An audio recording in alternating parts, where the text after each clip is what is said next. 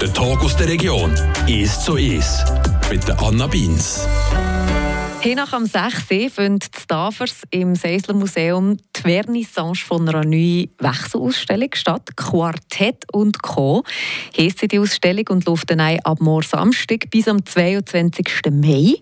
Anhand von einer Sammlung von historischen Quartettkarten erfahrt man da so einiges über die Geschichte von dem Kartenspielquartett, über die Geschichte von Spielkarten ganz allgemein und aber vor allem auch einfach ganz ein Haufen über die Geschichte von uns und unserer Gesellschaft, der Zeitgeist der jeweiligen Epoche, der lässt sich nämlich ziemlich gut auch anhand von Spielkarten so ein bisschen herauslesen. Mein heutiger Gast im «Es zu Es» hat den Grossteil von dieser historischen Quartettkartensammlung von dieser neuen Ausstellung im Seisler Museum beigesteuert und kann uns darum jetzt sicher noch einen Haufen weiter Spannendes darüber erzählen. Herzlich willkommen, Marianne König. Danke.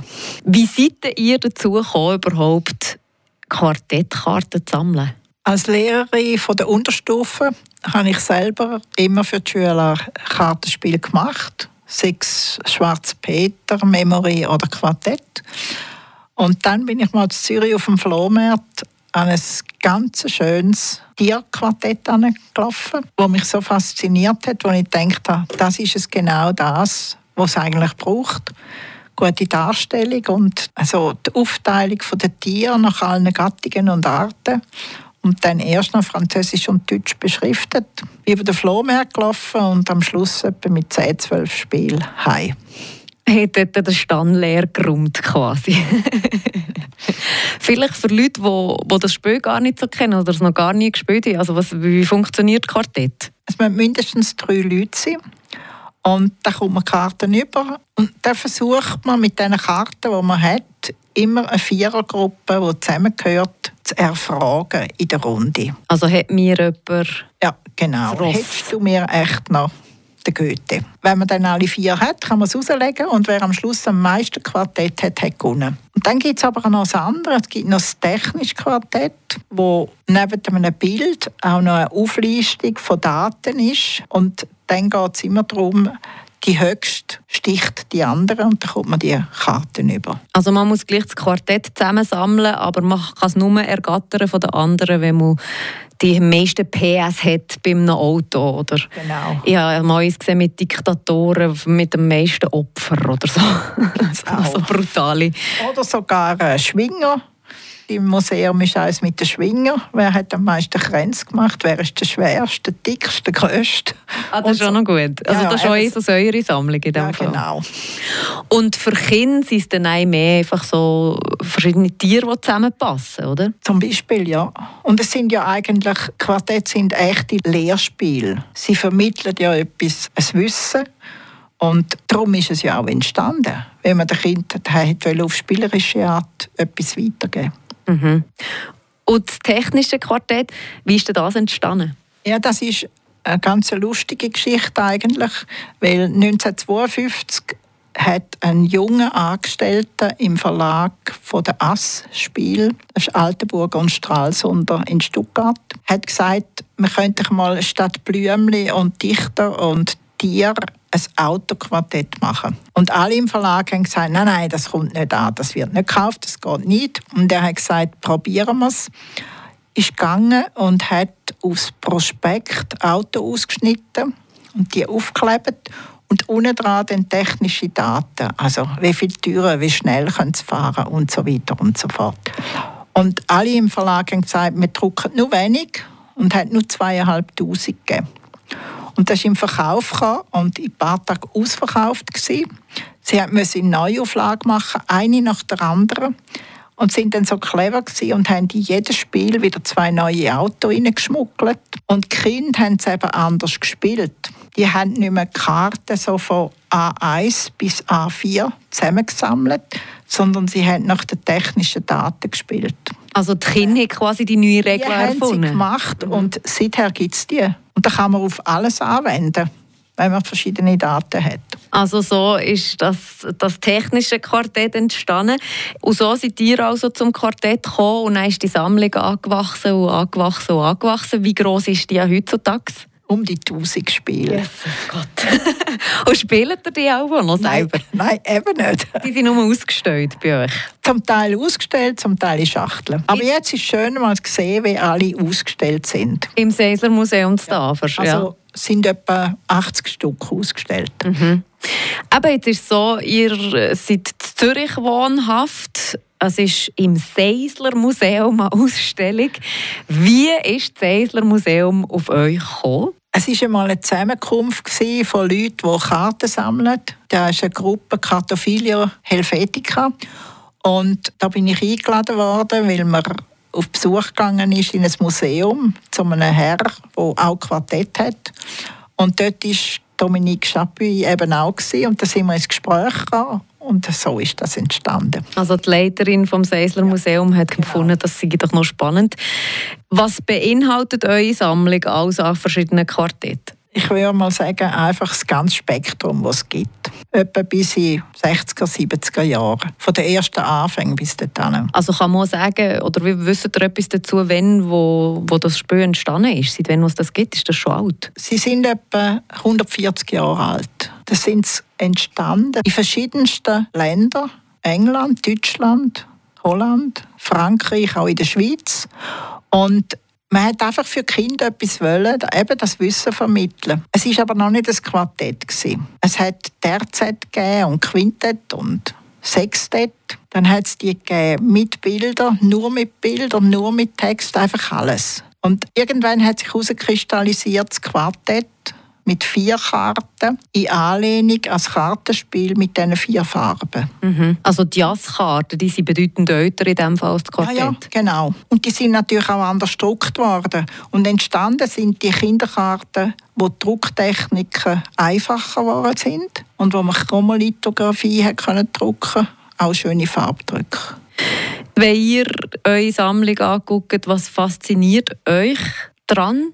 Was ist spannend daran? Einmal die verschiedenen Themen, dann aber auch, wie jedes Thema anders aufgeschafft ist. Also ein Vogelquartett, die einen sind ganz einfach, mit Fotos sogar, und dann einfach ganz tolle. In der Ausstellung hat es solche, die strahlen nur so von Farbe so anfangs vom 20. Jahrhundert. Und ich habe sicher zehn Vogelquartette und jedes ist so anders aufbauen und andere Kombinationen und jedes Mal ist es wieder neu. Und vor allem die schönen Darstellungen, die man gemacht hat für Kinder. Und dass man jetzt etwa 120 Jahre später die Karten noch sieht, wie die strahlen in diesen Farben. Also vor allem das Visuelle, wo euch, ja, ja. Wo euch fasziniert, nicht unbedingt der Inhalt.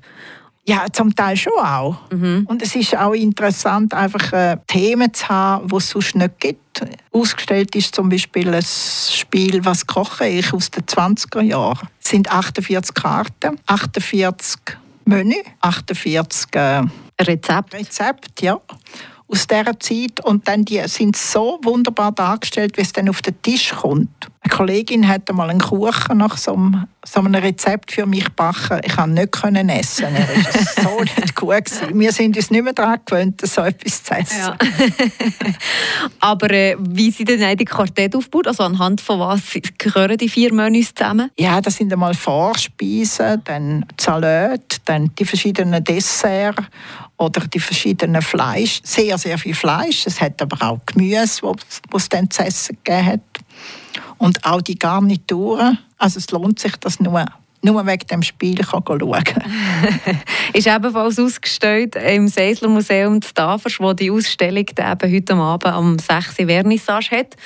Und wo man eigentlich gucken kann, bis im Mai noch. Die Marianne König ist hier bei mir im «Es zu Es». Wir machen eine kurze Pause und reden dann auch noch mal ein bisschen weiter über die Quartettsammlung, die spannende.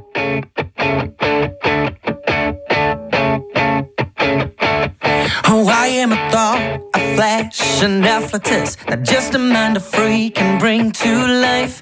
Oh, please protect me, write me down, or record one note. Otherwise, I'm gone and I won't survive. I need a host that can inspire. I need a parent that can bring me up. I need a job, creative and open. It is called art and it will never stop.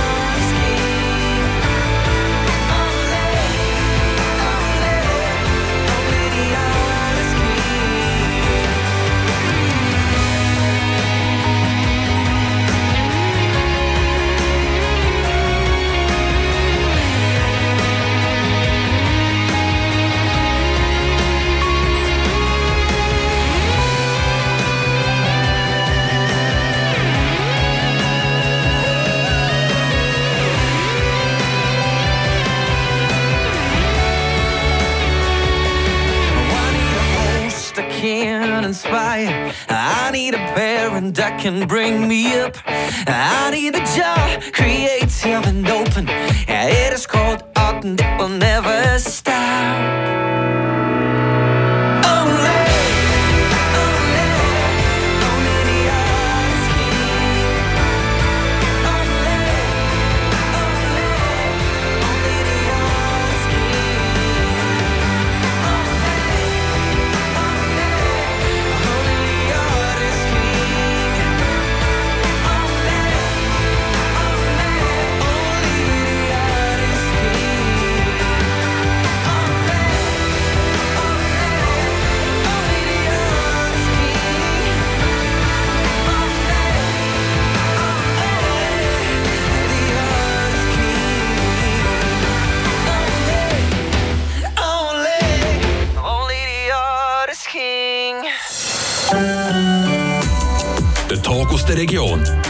So ist mit der Anna Beins.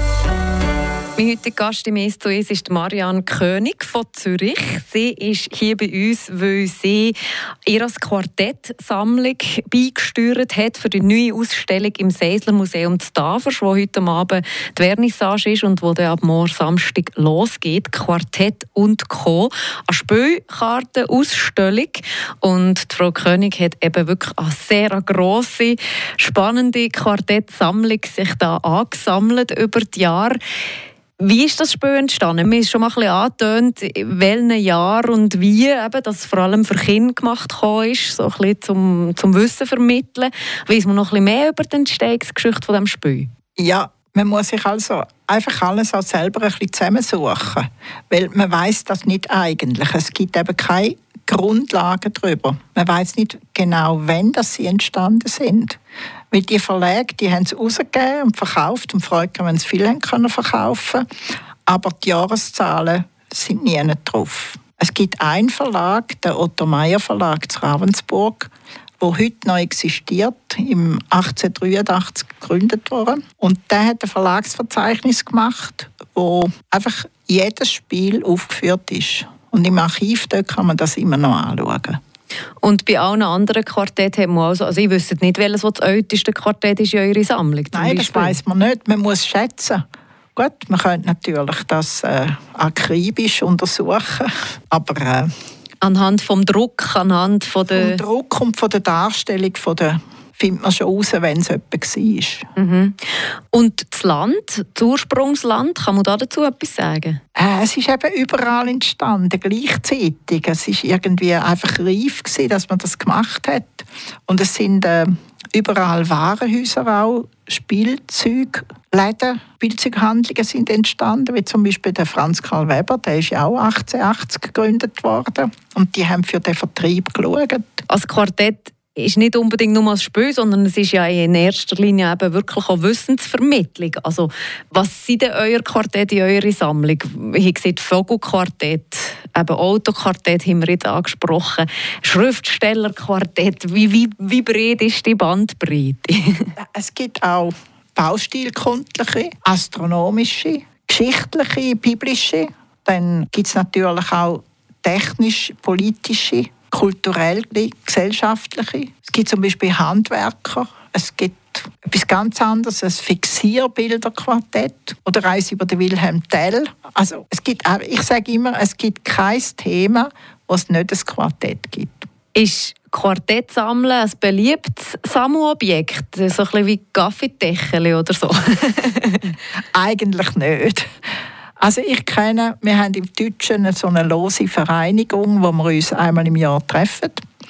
Und da macht man Vorträge über äh, Verlage, wo man wüsste, was für Spiele rausgegeben haben. Oder über äh, Themen, über Illustratoren. Das ist auch noch etwas. Die Illustratoren wären auf wenigen Quartett aufgeführt. Man weiß vielfach gar nicht, wer es gemacht hat. Und wenn man es dann einmal weiß, dann kann man vielleicht auch ein bisschen vergleichen. Ja, das hat ja der auch noch gemacht. Weiss man auch, welcher Themenquartett wo die beliebtesten sind, zum Beispiel, was sich am besten verkauft? Also Autos, ich glaube, das ist noch heute so, oder? Also, das gibt es immer noch, ja. ja. am besten, ja. Es ist schon das, wo man findet, das ist jetzt fürs Kind gut. Für mein Kind will ich jetzt das. Mhm. Aber heute gibt es so nicht mehr viele verschiedene. Die Kinder lernen nicht mehr, die holen ihr Wissen an einem anderen Ort. Aha, also die Vielfalt ist heute eher zurückgegangen, ja, ja. beobachtet ihr in diesem Fall? Mhm. Und die Kinder spielen heute auch nicht mehr so Quartett, also ist das eher als, als aussterbendes Spiel? Eben das technisch schon noch. Und das andere spielen es, wenn man es mit ihnen anreist und an den Tisch sitzt mit mhm. ihnen. Was ist euer Lieblingsquartett in eurer Sammlung? Ist das eine fiese Frage? Nein, eigentlich nicht. Das mit den Fixierbildern oder dann ja, das mit dem Kochrezept, das ist ganz spezielles. Oder dann eins, wo lauter antike Spielsachen drauf sind. Das ist natürlich heute, das sind die antiken Spielsachen, die da verzeichnet sind stammt etwa von 1910. Jetzt ist es ja so, dass die Ausstellung im Seisler Museum stattfindet. Was ist denn der Regiobezug von euren Quartettkarten von dieser Sammlung? Es gibt ganz viele geografische Quartette auch. Und gerade Schweizer Quartett, und das sind natürlich schön aufteilt nach Kantonen.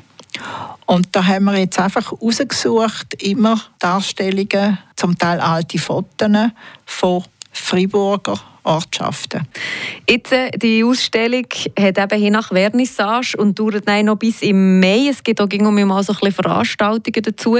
Auch ihr gebt auch mal noch eine Führung, oder? Ja, genau. Was darf man da erwarten? Ja, dass ich einfach über die einzelnen Spiele noch ein bisschen genauer erzähle. Und mit was für einer, was möchtet ihr den Leuten mitgeben, die das, die das besuchen kann? Das ist einfach ein Kinderspiel, das wo man das seinerzeit gar nicht gedacht hat und wo nicht als das gemacht worden ist, so den Zeitgeist immer wieder widerspiegelt. Ja, genau. Was kann man über über eben den Zeitgeist sagen anhand von diesen Karten? Also gibt es da irgendwelche historische Kontexte, wo man kann sagen, in den 80er Jahren war es so und so gewesen, oder wo man ja, das, ja, das gibt es schon. Oder dann gibt es zum Beispiel gerade im Deutschen während dem Ersten Weltkrieg, wo, wo die Versorgungslage ganz schwierig war. Da gibt es etliche Quartette darüber, wie man sich ernährt hat zu dieser Zeit. Das sind so Sachen, wo man muss sagen, ja, hey, sagt uns etwas. Gibt es auch politische Andeutungen, so wie man früher gedacht hat oder was man früher für Ansichten gehabt hat, politisch vielleicht auch? Also, ich nehme jetzt einmal das Schweizer Spiel. Während dem Ersten Weltkrieg hat man hat Franz Karl Weber ein Spiel herausgegeben, wo einfach abgepriesen wird, was die Schweiz alles bietet. Wirtschaft, über die Schönheiten der Landschaft, Berühmtheiten und so. Also ist ja eigentlich schon noch interessant, wie man gerade anhand von Kinderspielsachen sehr viel kann aussagen kann über die Normen und die Werte von einer ja, Gesellschaft. Also Aha. was will wir unseren Kindern vermitteln? Genau. Was ist so das Verrückteste, was ihr da vielleicht in eurer Sammlung habt oder das Unerwartetste? Es gibt noch ein interessantes Spiel, das ist zwar kein Quartett, das ist eine Anlehnung an einen Schwarzpeter.